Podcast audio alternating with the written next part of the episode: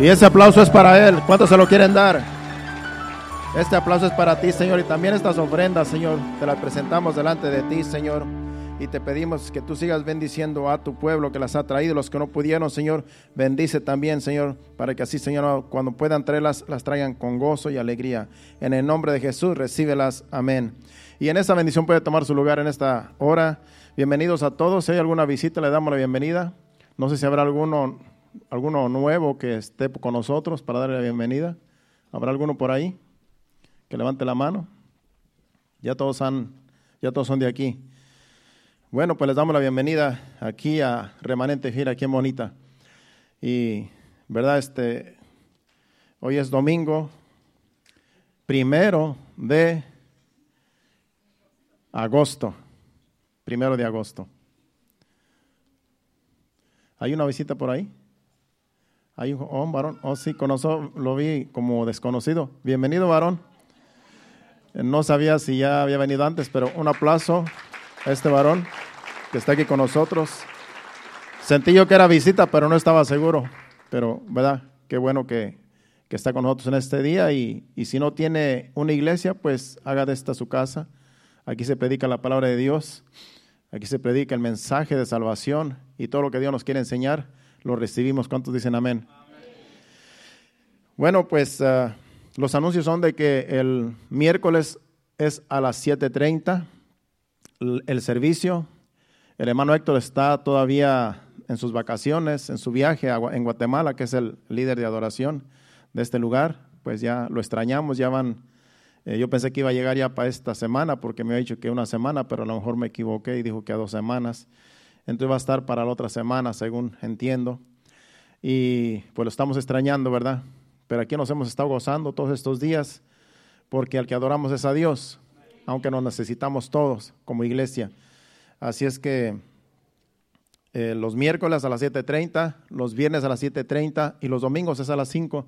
Es más temprano porque así nos da tiempo de ir a compartir un rato con la familia, una cena, un buen tiempo que nos queda del domingo que es como en este día hoy. Así es que es muy temprano para así eh, ser, aprovechar bien el tiempo en lo que sea después del servicio. Pero ahora vamos a aprovechar el tiempo para escuchar palabra de Dios, ya que el tiempo pues está pasando. Y yo quiero traer en esta tarde un mensaje que tiene que ver con el amor hacia Dios.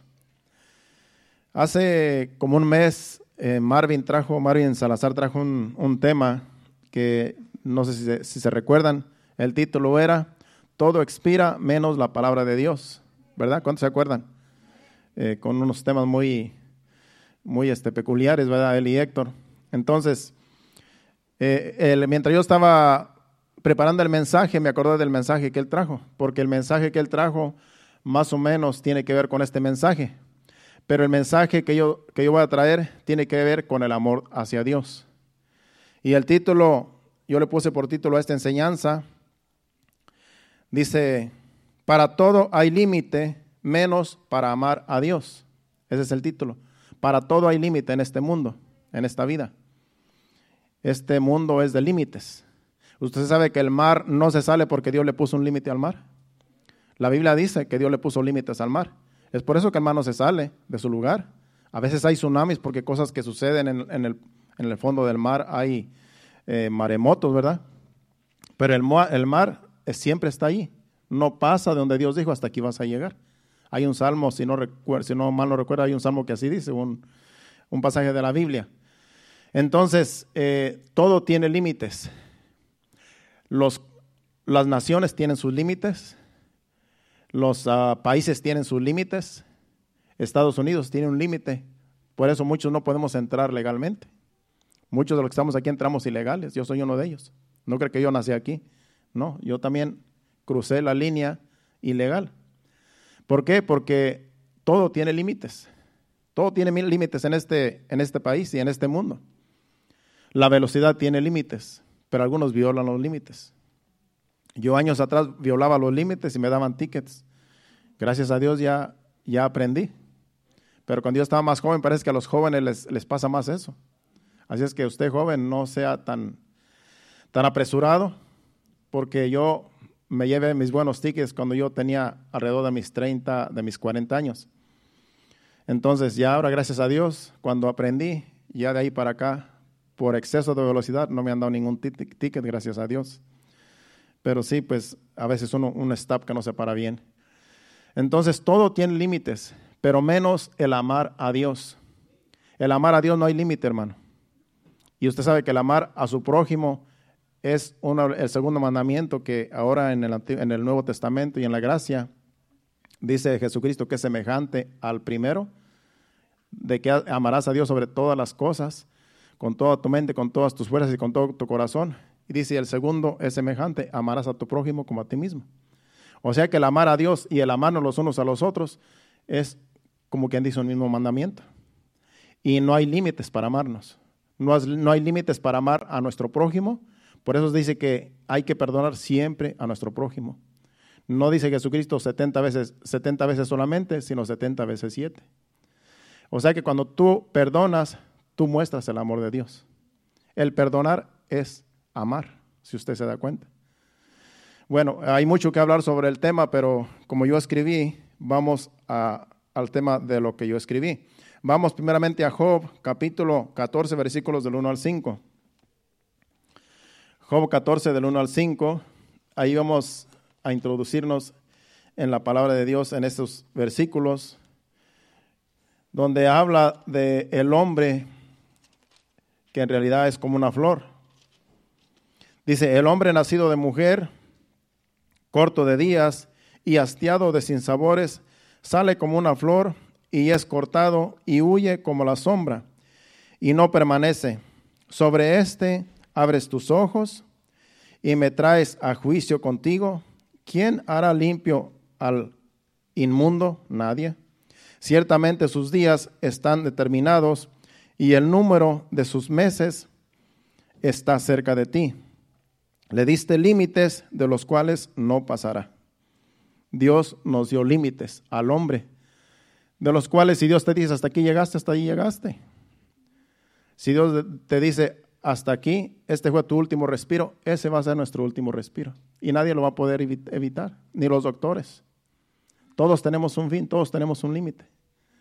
Aunque los doctores tengan mucha sabiduría y mucha ciencia, cuando Dios dice hasta aquí, hasta allí, no puedes dar otro respiro más que el que Dios no te va a dar. Porque Dios te ha puesto un límite a cada uno de nosotros. Por eso cuando un ser querido pasa la eternidad, nosotros nos toca orar, Señor, haz tu voluntad, ten misericordia, no permitas que esto suceda, presérvale la vida, sánalo. Ese es nuestro deber orar. Pero si Dios dice, ya no, ya me lo voy a llevar, no podemos hacer nada. Y ahí es donde nosotros tenemos que resignarnos, donde nos cuesta trabajo resignarnos. Porque no queremos que nuestros seres queridos pasen a la eternidad, pero algún día lo vamos a pasar todos si el Señor no viene antes. Así es que eh, el límite que Dios pone, mm, el hombre no lo puede traspasar. El hombre no puede pasar más allá de donde Dios, Dios dice, hasta aquí. Vemos en este, en este último versículo que leímos que Dios le puso límite al hombre, el cual el hombre no podrá pasar. Esto da a entender que el hombre llega hasta donde Dios se lo permite, porque Dios siempre está en control. ¿Cuántos saben que Dios está en control? Dios tiene el control de todo.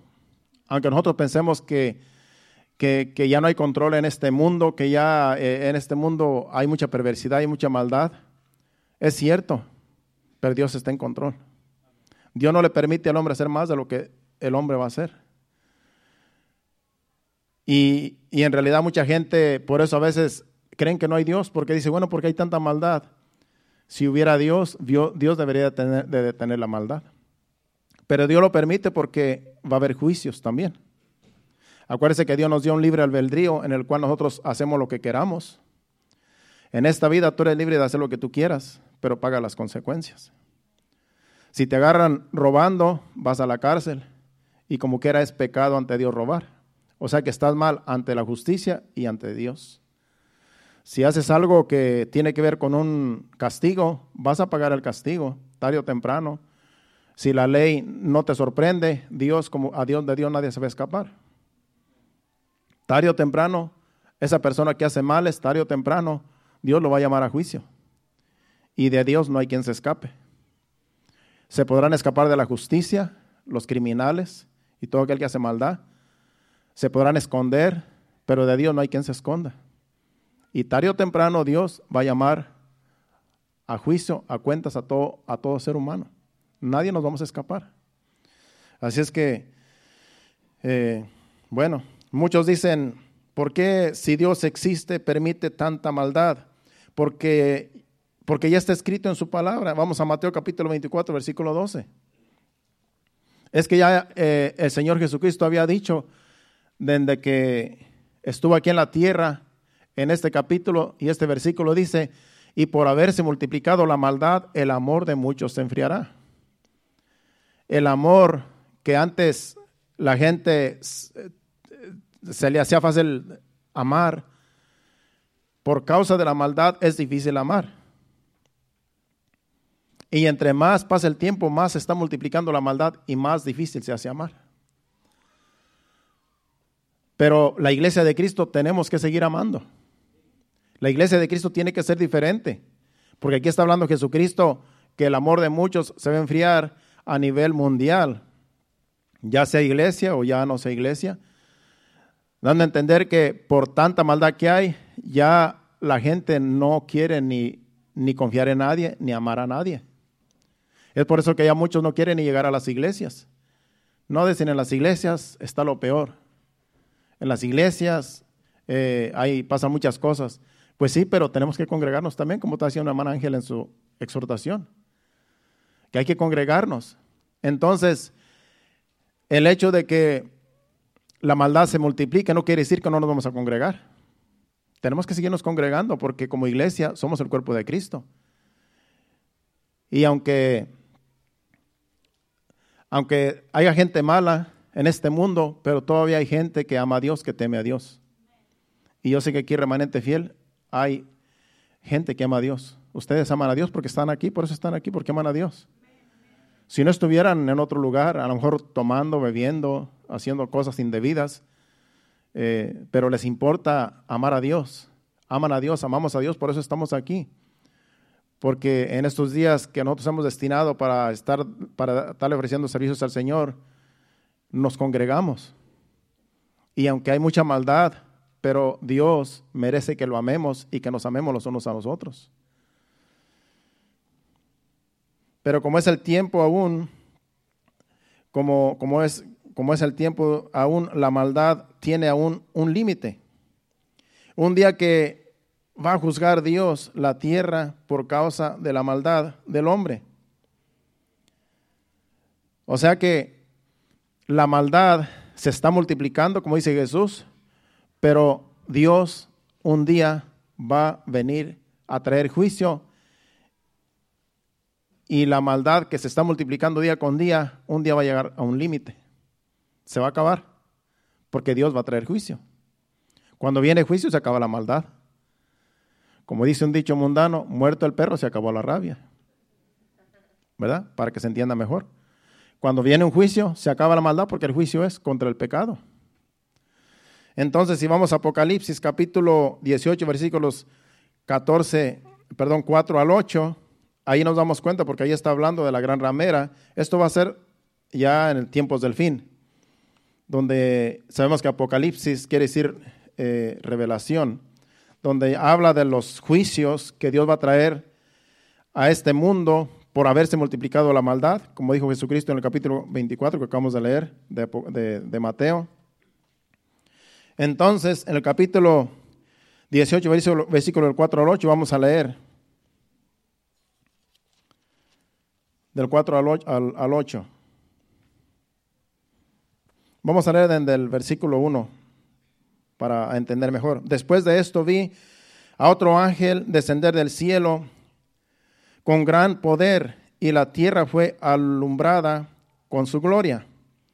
Y clamó con voz potente diciendo, ha caído, ha caído la gran Babilonia y se ha hecho habitación de demonios y guarida de todo espíritu inmundo y albergue de toda ave inmunda y aborrecible, porque todas las naciones han bebido del vino del furor de su fornicación, y los reyes de la tierra han fornicado con ella, y los mercaderes de la tierra se han enriquecido de la potencia de sus deleites.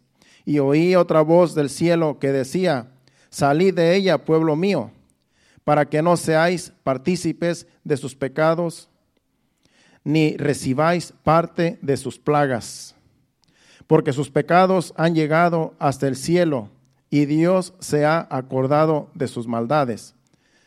Dale a ella como ella os ha dado y pagarle doble según sus obras en el cáliz en que ella preparó bebida, prepararle, prepararle a ella el doble. Cuanto ella se ha glorificado y ha vivido en deleites, tanto darle de tormento y llanto, porque dice en su corazón, yo estoy sentada como reina y no soy viuda y no veré llanto. Y el 8 dice, por lo cual en un solo día vendrán sus plagas, muerte, llanto y hambre, y será quemada con fuego, porque poderoso es Dios, el Señor, que la juzga. Aquí está hablando de la Gran Babilonia.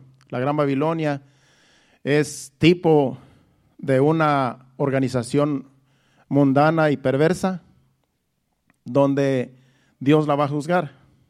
Es una organización, organización grande que, como dice ahí, fornica con todos y dice que se le dé el doble de lo que ella da, porque ella se refiere a alguien, a, una organización que contamina, que hace pecar. Por eso en el versículo, en los versículos primeros, dice que salí de ella, pueblo mío. Salí de ella, pueblo mío, le está hablando a la iglesia. Estoy buscando el versículo. Dice, salí de ella, pueblo mío. Le está hablando a la iglesia el versículo 4. Y oí otra voz del cielo que decía, salí de ella, pueblo mío, para que no seáis partícipe de sus pecados, ni recibáis parte de sus plagas, parte de sus juicios. Aquí el pueblo que está hablando aquí, el Señor, es la iglesia. Porque entre esa organización mundial que, es pecadora, es, es, una religión en realidad, es una religión. Y de allí hay un pueblo que ama a Dios. De esa organización mundial grande y gigantesca, hay un pueblo que sí ama a Dios y dice, salgan de él, salgan de esa organización, pueblo mío, para que no paguen las consecuencias por el pecado que esta ramera, que es la gran Babilonia, comete y es abominación ante Dios. Pero le va a llegar su juicio, porque ella se sentía que dice, yo estoy sentada como reina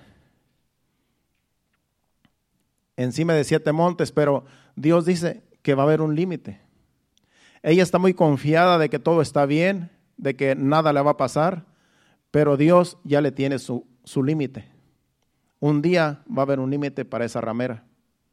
Y es algo escatológico que no podemos entrar ahí porque la enseñanza hoy es diferente, pero está hablando de una organización mundial que hace pecar, que hace fornicar.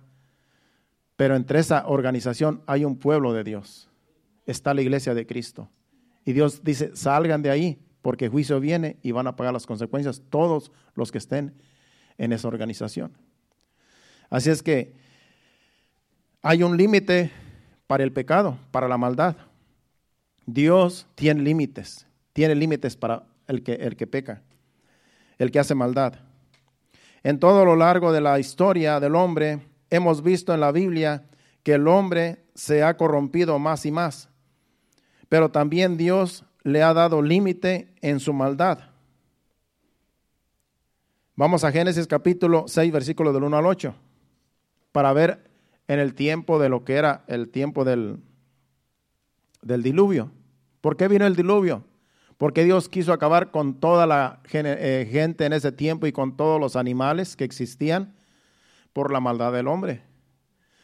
Porque para ese tiempo era tanta la maldad que ya Dios dijo, no puedo esperar más, voy a traer juicio y voy a acabar con toda mi creación.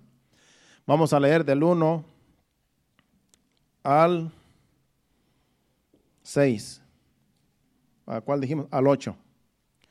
Aconteció, aconteció, que cuando comenzaron los hombres a multiplicarse sobre la faz de la tierra y les nacieron hijas, que viendo los hijos de Dios que las hijas de los hombres eran hermosas, tomaron para sí mujeres escogidas entre todas.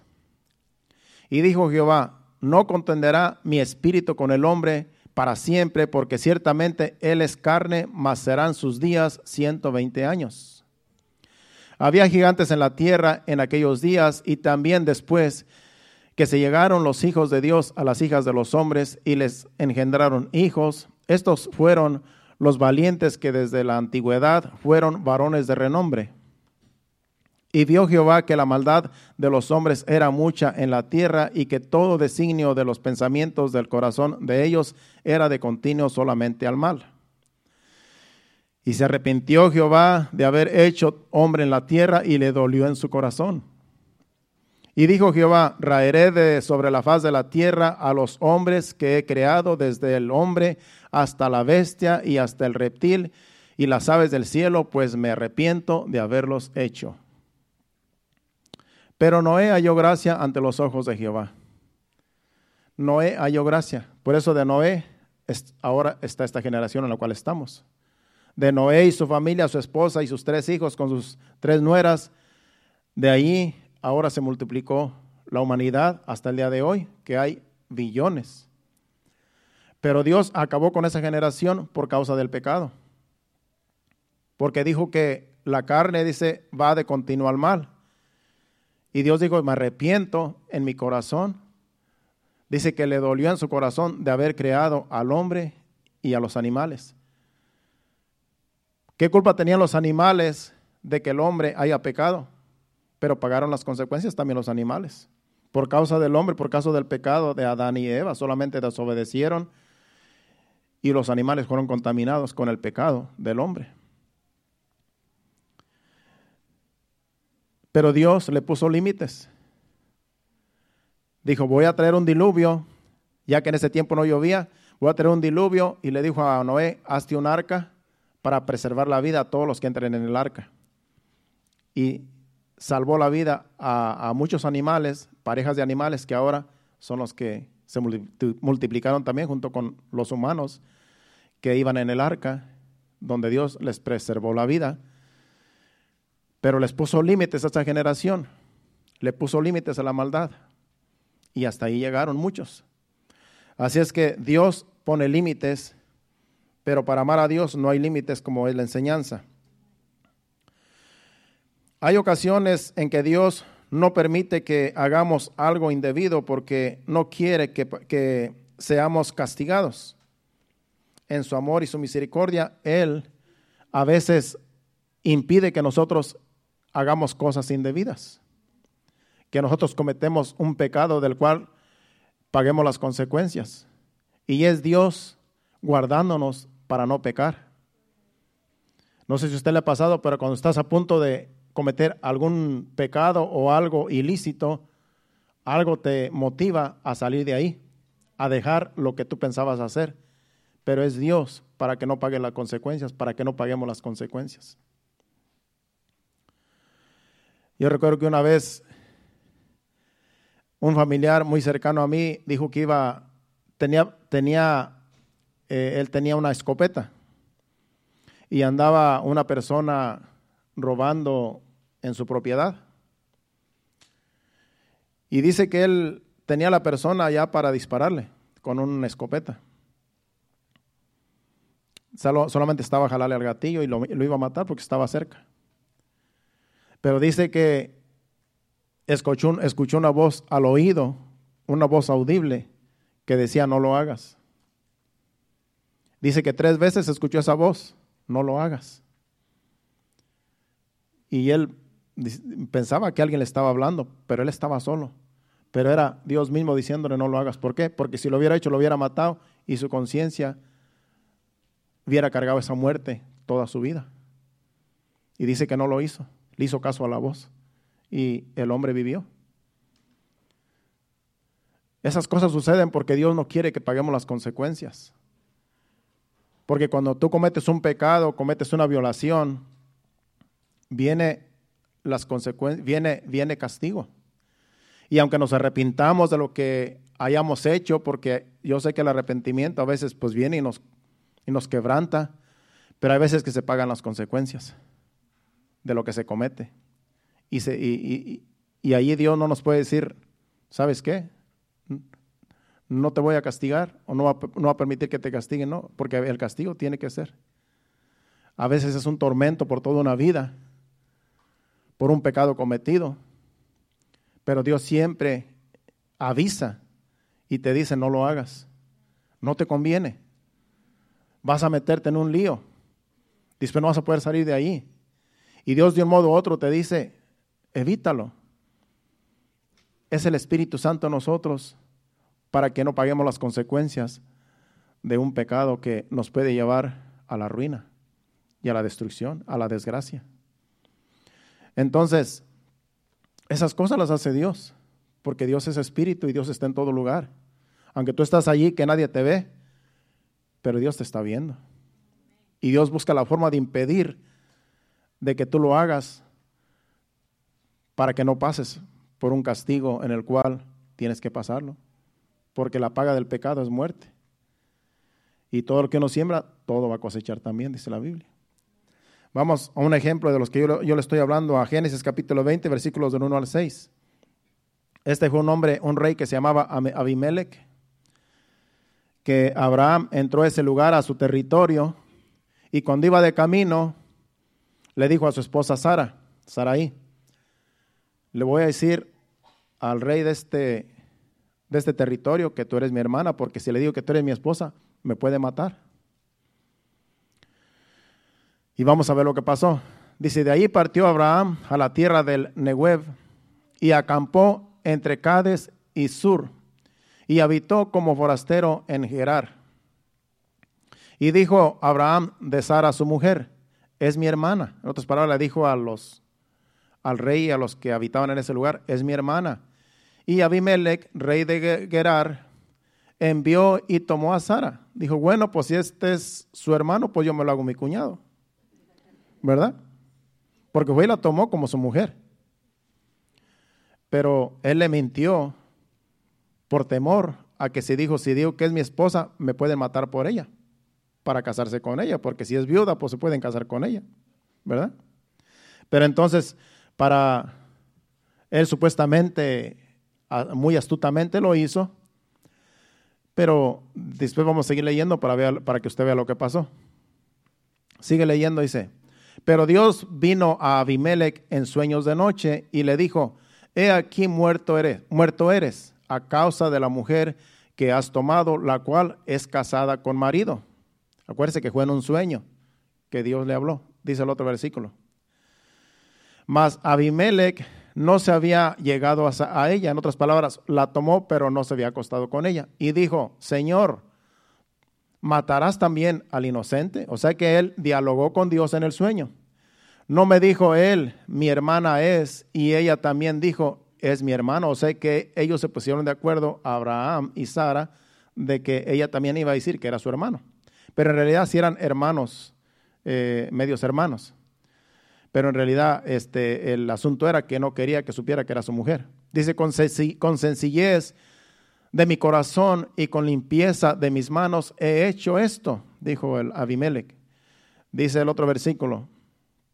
Y le dijo Dios en sueños, yo también sé que con integridad de tu corazón has hecho esto, y yo también te detuve de pecar contra mí y así no te permití que la tocases. Ese versículo dice que Dios no le permitió tocarla.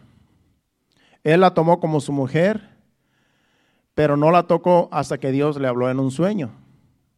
Dios no permitió que la tocara antes, porque Dios la tenía que hablar primeramente por medio del sueño y decirle, esa mujer es casada, regresa, regresa a su marido. Entonces, vemos aquí que Dios dice que Él mismo evitó que la tocase. Dios mismo evitó que la tocase. ¿Para qué? para que no le venga el castigo al rey, porque si la tocaba, dice que iba a pagar las consecuencias, porque era pecado que la tocara ya que era una mujer casada. Entonces vemos aquí un ejemplo de que Dios evita que el hombre haga cosas y le pone un límite. Le pone un límite para que no pase de ahí. A veces preservándonos a nosotros la santidad para no caer en pecado y a veces para preservarnos la vida también. En este caso, para que no fuera castigado porque podía morir si tocaba a Sara, ya que de ella iba a venir la descendencia que es Jesucristo, el Mesías. Entonces vemos ahí que Dios le pone límites a las personas, aunque las personas quieran hacer las cosas, ya sea por ignorancia, porque la carne es débil, pero Dios a veces pone límites donde dice hasta aquí vas a llegar. No te voy a permitir que hagas esto, porque en realidad tú vas desenfrenado a hacer lo que quieres hacer, pero yo no lo voy a permitir, pero es la misericordia de Dios para que no paguemos las consecuencias, como en este caso. ¿Cuántos dicen amén? Así es que gloria a Dios porque uno, hermanos, es insensato a veces y hace cosas indebidas, pero Dios hace cosas que también nosotros ni nos damos cuenta, pero Él sí sabe lo que hace. Dice, yo escribí aquí, con todos estos ejemplos vemos que Dios ha puesto límites al hombre y no podrá llegar el hombre más allá donde Dios no quiere, eh, lo puede permitir. Porque Dios le ha puesto límites al hombre. Aquí vivimos de puros límites en este mundo. Todo es por límites. Como dije al principio, las carreteras tienen límites, los países tienen, tienen límites, los terrenos tienen límites. Tú compras un terreno, compras una casa y lo primero que hacen, mandan a alguien, a ingenieros para que vaya a medir el terreno. Y ponen una estaca con un, algo rojo allí, alguna cinta, donde ahí se ve que hasta ahí llega la propiedad, hasta ahí es el límite. Y cuando tú llegas, dices, bueno, hasta aquí es el límite, para allá ya no es mío. De aquí para acá es mío, para allá ya no. Y así sucesivamente en todo, en todo lugar, en, todo, en toda nación y en todo lugar y en todo pueblo, donde quiera vemos límites. Vemos un nazain que está por ahí, propiedad privada, no traspase. Le damos un tiro si pasa. Tenemos perros y lo van a sacar. ¿Verdad? Son límites en los cuales tenemos nosotros que respetar. Porque si no respetamos los límites, pagamos las consecuencias. Y Dios lo permite para que uno entienda de que no puedes hacer lo que tú quieres en este mundo. Somos libres, pero no somos libres para hacer lo que nos dé la gana. Para eso están los límites. Y para eso está la palabra de Dios, para decirnos a nosotros, esto no me gusta, esto no lo puedes hacer. La palabra de Dios está llena de límites, está para nosotros evitar cruzar los límites. No puedes tú codiciar a la mujer de tu prójimo.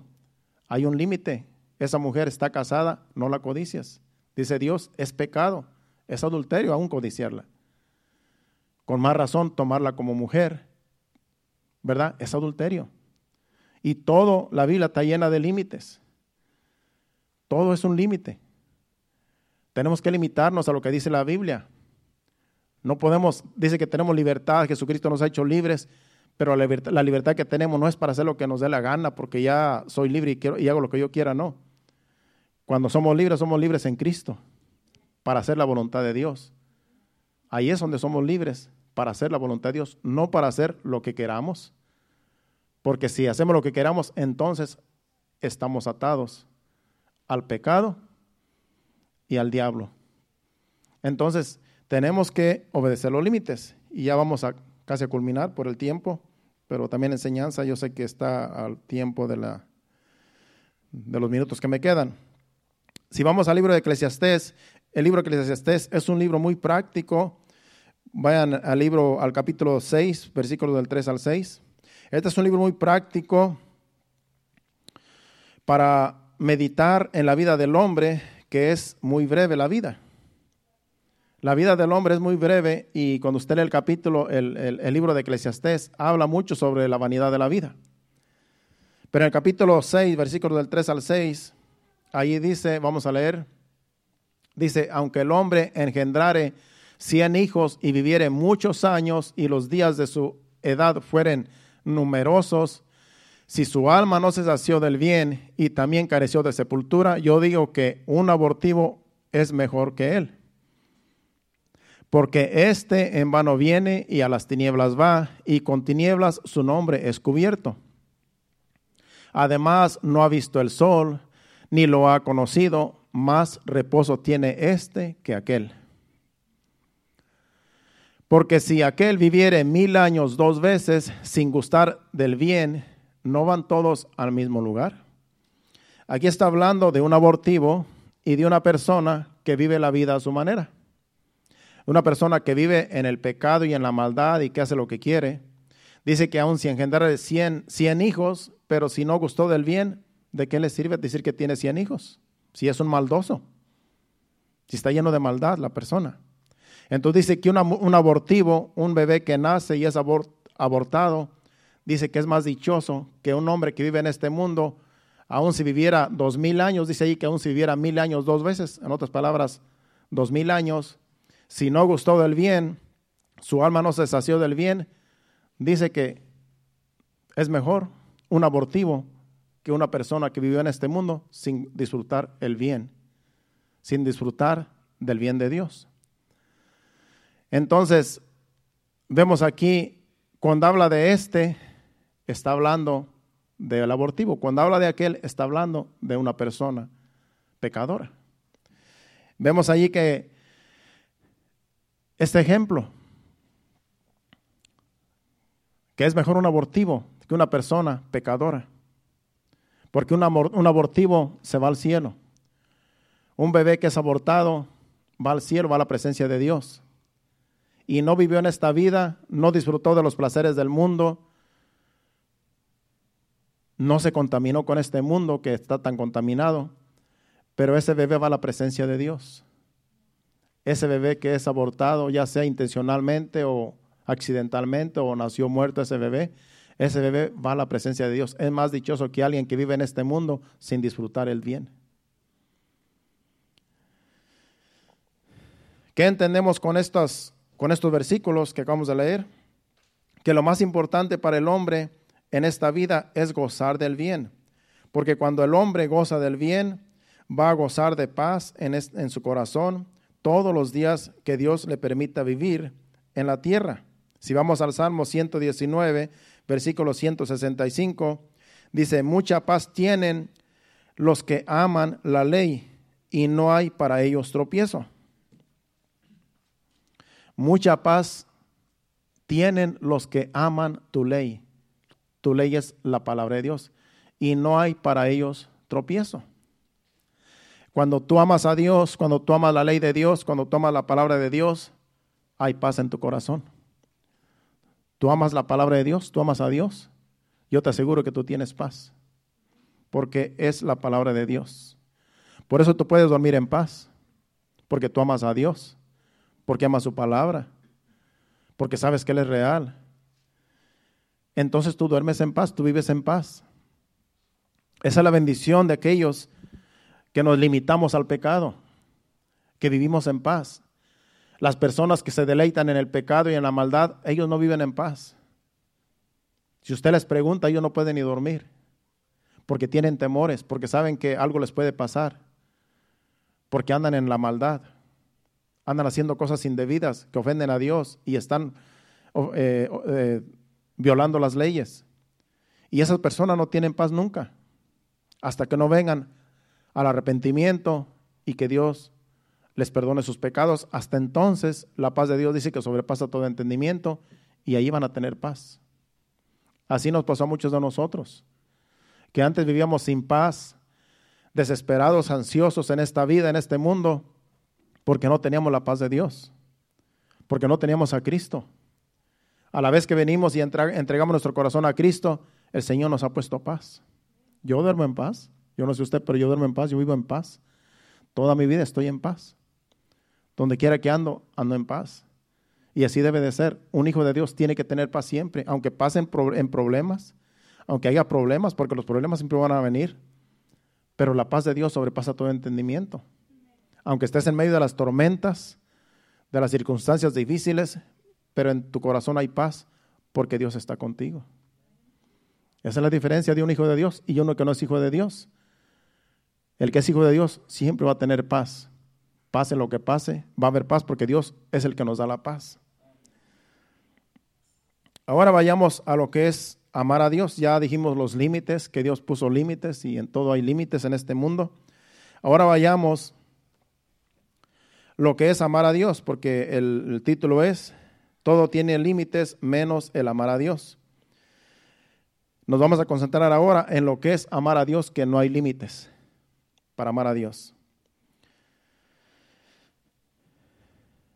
Si vamos a Lucas capítulo 10, versículo 25 al 28, lo leemos ahí. Lucas 20, 20, 25 al 28. Perdón, Lucas 10, 25 al 28. Dice, y he aquí un intérprete de la ley se levantó y dijo para probarle, Maestro, haciendo qué cosas heredaré la vida eterna? Él le dijo, ¿qué está escrito en la ley? ¿Cómo lees? Aquel respondiendo dijo, amarás al Señor tu Dios con todo tu corazón y con toda tu alma y con todas tus fuerzas y con toda tu mente y a tu prójimo como a ti mismo. Y le dijo Jesús, y Jesús le dijo, le dijo, bien has respondido, haz esto y vivirás. Entonces el versículo 27 dice que este intérprete de la ley respondió a Jesús, amarás al Señor tu Dios con todo tu corazón, con toda tu alma y con todas tus fuerzas y con toda tu mente y a tu prójimo como a ti mismo. Y yo escribí aquí, yo escribí aquí que el amar a Dios con todas tus fuerzas, con toda tu mente, con todo tu ser y con todo tu corazón, es amar a Dios sin límites. Lo que está diciendo ese versículo, yo analizándolo, es que no hay límites para amar a Dios. Por eso tenemos que amar a Dios con toda nuestra mente, con toda nuestra fuerza, con todo nuestro ser, con todo nuestro corazón. Es que no hay límites para amar a Dios. Y dice, el segundo mandamiento es igual, amarás a tu prójimo como a ti mismo. En otras palabras, amando a Dios, amamos al prójimo. Y sin límites. Que aunque nos ofendan, aunque, ah, tenemos que perdonar. Porque el perdón, como dije al principio, es, es mostrar el amor de Dios. Cuando tú perdonas a alguien, tú le estás mostrando el amor de Dios. Porque una persona que no tiene a Cristo no perdona. Si le hicieron una cosa, como dicen ellos, imperdonable, no van a perdonar porque no tienen el amor de Cristo. Pero la iglesia, nosotros, la iglesia de Cristo, sí tenemos el amor de Cristo. Y tenemos que perdonar y amarnos los unos a los otros. Porque a eso nos ha llamado Dios a amar. Él nos amó primero para que nosotros podamos amar ahora. Un pasaje muy conocido en la Biblia que habla del amor es el, capítulo 13 de Primera de Corintios. Vamos allá, capítulo 13, versículos del 13 al, eh, del, 1 al 8. Primera de Corintios 13, del 1 al 8, vamos a leer. Es un, es un capítulo muy conocido, se le llama el, la preeminencia del amor. Dice, si yo hablase lenguas humanas y eh, angélicas y no tengo amor, vengo a ser como metal que resuena o címbalo que retiñe. Y si tuviese profecía y, entendiese todos los misterios y toda la ciencia, y si tuviese toda la fe de tal manera que traspasase los montes y no tengo amor, nada soy. Y si repartiese todos mis bienes para dar, dar de comer a los pobres, y si entregase mi cuerpo para ser quemado y no tengo amor, de nada me sirve. El amor es sufrido, es benigno, el amor no tiene envidia, el amor no es jactancioso, no se envanece no hace nada indebido, no busca lo suyo, no se irrita, no guarda rencor. No se goza de la injusticia, mas se goza de la verdad. Todo lo sufre, todo lo cree, todo lo espera, todo lo soporta. El amor nunca deja de ser, pero las profecías se acabarán y cesarán las lenguas y la ciencia acabará. Pero como dice al principio, el amor nunca va a dejar de ser. Las lenguas se van a acabar, la ciencia se va a acabar, la sabiduría en este mundo se va a acabar, pero el amor siempre va a ser porque el amor es Cristo. Él es eterno. Entonces, el amor no tiene límites. Aquí nos amamos, aquí Dios pide que nos amemos los unos a los otros y como iglesia, y aún a nuestros enemigos dice que debemos de amar. Allá en el cielo va a ser amor por toda una eternidad. No hay límites para amar. Porque el amor viene de Dios. El amor mundano aquí, este, el, amor mundano que el hombre aquí en la tierra tiene, que no tiene a Dios, es un amor que se acaba. Algunos se casan y a los dos meses se divorcian porque dicen, ya no tengo amor, ya no te amo. Ahora ya encontré otra. Ahora ya encontré otro. Se acabó el amor. Es un amor mundano. Pero el amor de Dios, ese permanece para siempre. Pase lo que pase, es hasta el final. No se acaba ese amor. Es un amor sin límites. Y como ya se llegó el tiempo, vamos a seguir avanzando. Y según la Biblia, amar a Dios sobre todas las cosas es el primer mandamiento y el segundo, dice la Biblia, es semejante, amarás a tu prójimo como a ti mismo. En Romanos capítulo 5, versículo 5 dice, porque el amor de Dios ha sido derramado en vuestros corazones por el Espíritu Santo que, os, que se os ha dado. Dice, y la esperanza no avergüenza, porque el amor de Dios ha sido derramado en, vuestros, en nuestros corazones por el Espíritu Santo que se nos fue dado. El amor de Dios se derramó en nosotros por el Espíritu Santo que Dios nos dio. Cuando venimos a Cristo, cuando aceptamos a Cristo, el Espíritu Santo vino y derramó su amor en nosotros, en nuestros corazones. Nosotros antes no teníamos amor, ahora tenemos amor porque el Espíritu Santo derramó el amor de Dios en nuestros corazones y ahora podemos amar con el amor de Cristo. En Romanos 13:8 dice, Romanos 13:8, ya que estamos en Romanos, no debáis a nadie nada, sino el amaros unos a otros, porque el que ama al prójimo ha cumplido la ley. Dice que no debamos a nadie nada. Si tú le debes dinero a alguien, págalo. Si tú le debes algo a alguien, págalo. Pero dice que lo que más debemos de nosotros, en la deuda que tenemos nosotros, es que nos amemos los unos a los otros. Yo debo de amarles a ustedes, ustedes me deben de amar a mí. Ahí vamos a estar en deuda toda la vida. Siempre tenemos que amarnos los unos a los otros. Es una deuda que tenemos los hijos de Dios. Que no hay límites. Tenemos que seguirnos amando siempre. No podemos decir, no, pues yo ya tengo 25 años amando la iglesia, ya no la amo porque ya, ya la amé demasiado. No, no. Hay que amarnos más y más. Dice la Biblia que más y más nos debemos de amar. Imagínense si, si yo dijera eso, 25 años tengo de convertido, y que yo dijera, no, pues ya he, amado demasiado, yo creo que ya está, yo creo que ya, ya Dios está contento por tanto que he amado yo. No. Dios me pide que ame más ahora. Dios nos pide que amemos más y más. No hay límites. No hay límites para amar. Sigamos leyendo porque usted se dé cuenta, ya vamos a, ya culminando como quiera. Si vamos ahora a 1 Corintios capítulo 16, versículo 4, para irnos rapidito, vamos a ir unas cuantas citas más, a lo mejor unas dos más para terminar. 1 Corintios 16, 4. Voy a dejar algunas para después, otro día, porque ya se llegó la hora, pero vamos a leer las más importantes. Dice, y si fuere propio que yo también vaya, irán conmigo. Pero yo creo que esa no es, porque no tiene nada que ver con eso. 16.14. No 4.14. 1 Corintios 16.14.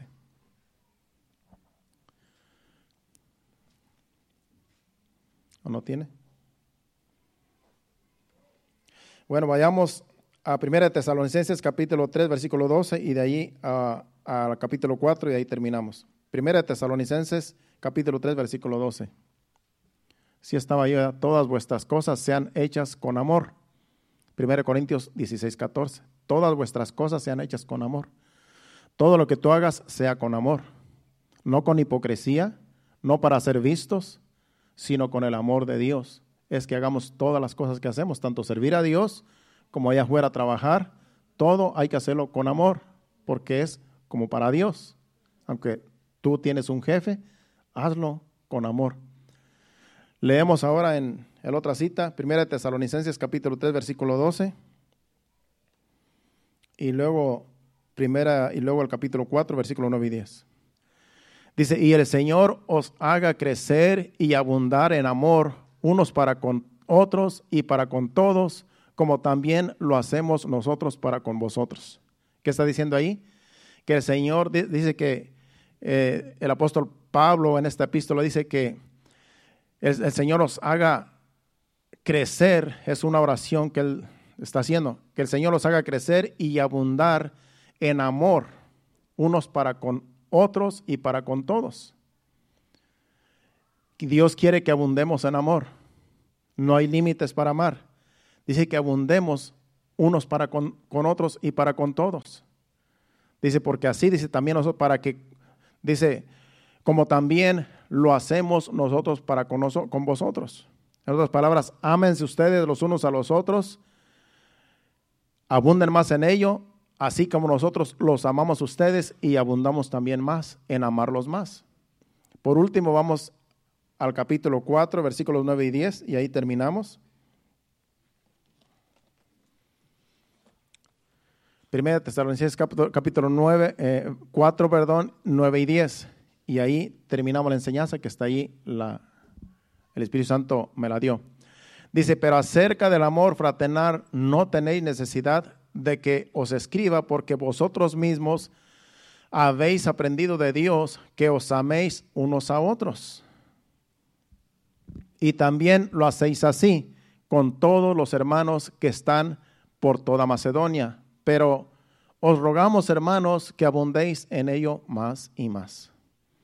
En otras palabras, ámense. Pero dice este versículo, pero les rogamos que abunden más y más. No dice, bueno, ya se han amado tanto que ya está bien, ya dejen de amarse. Ya, ya hay un límite, no. Abunden más, abunden más y más en amarse. Entre más nos amamos los unos a los otros, más demostramos que amamos a Dios. Porque a Dios no lo podemos ver, pero cuando nos amamos entre nosotros, estamos mostrando el amor a Dios. Porque Dios quiere que nos amemos, porque somos hechos imagen y semejanza de Dios y somos los hijos de Dios la iglesia y aún a nuestros enemigos hay que amar, como dice Jesús. Así es que no hay límites para amar, hermanos. No hay límites. Nos amamos aquí, nos vamos a amar allá en el cielo también. Allá nos vamos a amar con amor del bueno, como dice la canción. Porque allá no va a haber pecado en nosotros. Allá va a ser un amor puro. Allá nos vamos a amar con el amor de Dios perfectamente, exactamente como Dios nos ama a nosotros. Aquí tenemos diferencias por el pecado, tenemos diferencias por, perdón, por la, la maldad. Pero va a haber un día donde allá en el cielo, eternamente y para siempre, nos vamos a estar amando, porque no hay límites para amar a Dios y para amar al prójimo y para amarnos los unos a los otros. ¿Cuántos dicen amén? Bueno, si han entendido el mensaje, le damos gracias a Dios y pónganse de pie, porque el amor viene de Dios y Él ha derramado su amor en nuestros corazones y es por eso que ahora podemos predicar así como dice la palabra. Amémonos sin límites. Si usted un día se casa, usted le va a decir a su esposa en el altar, yo te voy a amar en las buenas y en las malas, tenga o no tenga, en la, en la riqueza, en la pobreza, yo te amaré siempre. Y eso tiene que ser así, porque el amor viene de Dios. Así es que es la palabra de Dios, no es la palabra del hombre. Es Dios dice que abundemos más en amor, porque el amor viene de Dios. Le damos gracias a Dios por su palabra, por el mensaje que nos ha traído. Y si el Señor te ha hablado allí donde estás, cierra tus ojos. Dile, Señor, gracias por tu palabra. Gracias por el mensaje. Gracias porque tú me has hablado. Gracias porque estoy a tiempo. Gracias porque tú no permitiste que cometiera aquel pecado. Gracias porque tú me, frenaste de hacer algo que yo ahora a lo mejor estuviera en problemas. Pero tu Espíritu Santo no me dejó, no me permitió hacer cosas en las cuales a lo mejor hoy me hubiera arrepentido. Y es tu Santo Espíritu en mí, ayudándome, evitando, poniendo límites para que en mi, en mi carne no ofendiera a tu Santo Espíritu, no ofendiera a nadie, no ofendiera a mi prójimo. Ahí donde usted está, ahí hable con Dios y dele gracias. Que Dios nos ha hablado, que Dios nos ha enseñado, que para amar a Dios no hay límites. Gracias, Señor. Y así en esa bendición adoremos a Dios con este canto, dándole gracias a Dios por su Espíritu Santo que nos ha convencido por medio de su palabra, que el Señor todavía nos sigue hablando porque nos ama. Gracias, Señor. Te adoramos, Señor. Te adoramos. Recibe la adoración, la alabanza de tu pueblo, sí, Señor. ¿A quién iré? Sí, Señor. Si solo tú tienes palabras de vida, ¿a quién iré?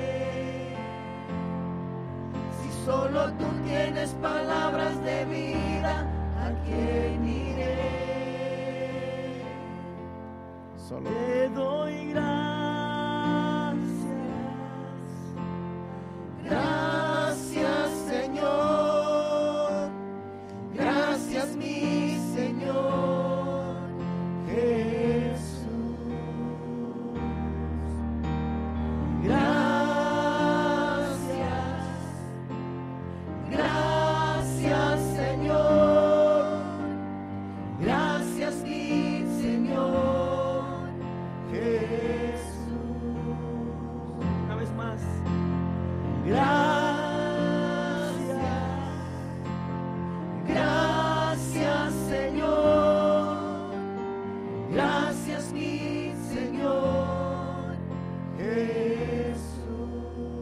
Gracias te damos, Señor. Gracias, Señor, porque tú todavía nos hablas, Señor. Gracias, Señor, por tu Espíritu Santo, Señor, que está con nosotros, guiándonos a toda verdad, Señor. Gracias te damos, Padre. Queremos. ¿Qué haríamos sin ti, Señor, sin tu Santo Espíritu, sin tu palabra, Señor? ¿Cómo nosotros nos llegaríamos a ti si no es por tu palabra y tu Santo Espíritu que tú nos has dejado, Señor? Gracias, Padre. Gracias, Señor, porque tú nos amas con amor eterno. Y ayúdanos a amarnos los unos a los otros, Padre. Que no haya diferencias entre nosotros, que no haya contiendas ni discordias, Señor, ni que no haya, Padre Celestial, ningún obstáculo para amarnos, Señor, como tú deseas que nos amemos, Señor. Ayúdanos con tu Santo Espíritu, Señor. Y así poder, poder cumplir tu palabra, Señor. Amarnos los unos a los otros, Señor. Gracias te damos, Señor. Gracias, Padre. Ahora te pedimos que nos lleves a nuestros hogares, Señor. Que tu Santo Espíritu nos siga dirigiendo, Señor, en esta enseñanza, Señor, dándonos más de tu palabra. Que nos siga convenciendo de pecado, de justicia y de juicio, Señor, hasta que tú vengas. Y llévanos con bien, Señor. Guía nuestros vehículos de tal manera que lleguemos con bien a nuestros hogares y podamos disfrutar con nuestra familia el resto de la tarde, Señor. Donde quiera que vayamos, que tu presencia vaya con nosotros y tu paz, que sobrepasa todo entendimiento, gobierne nuestros corazones. En el nombre de Jesús, en paz nos despedimos de este lugar. Amén y amén.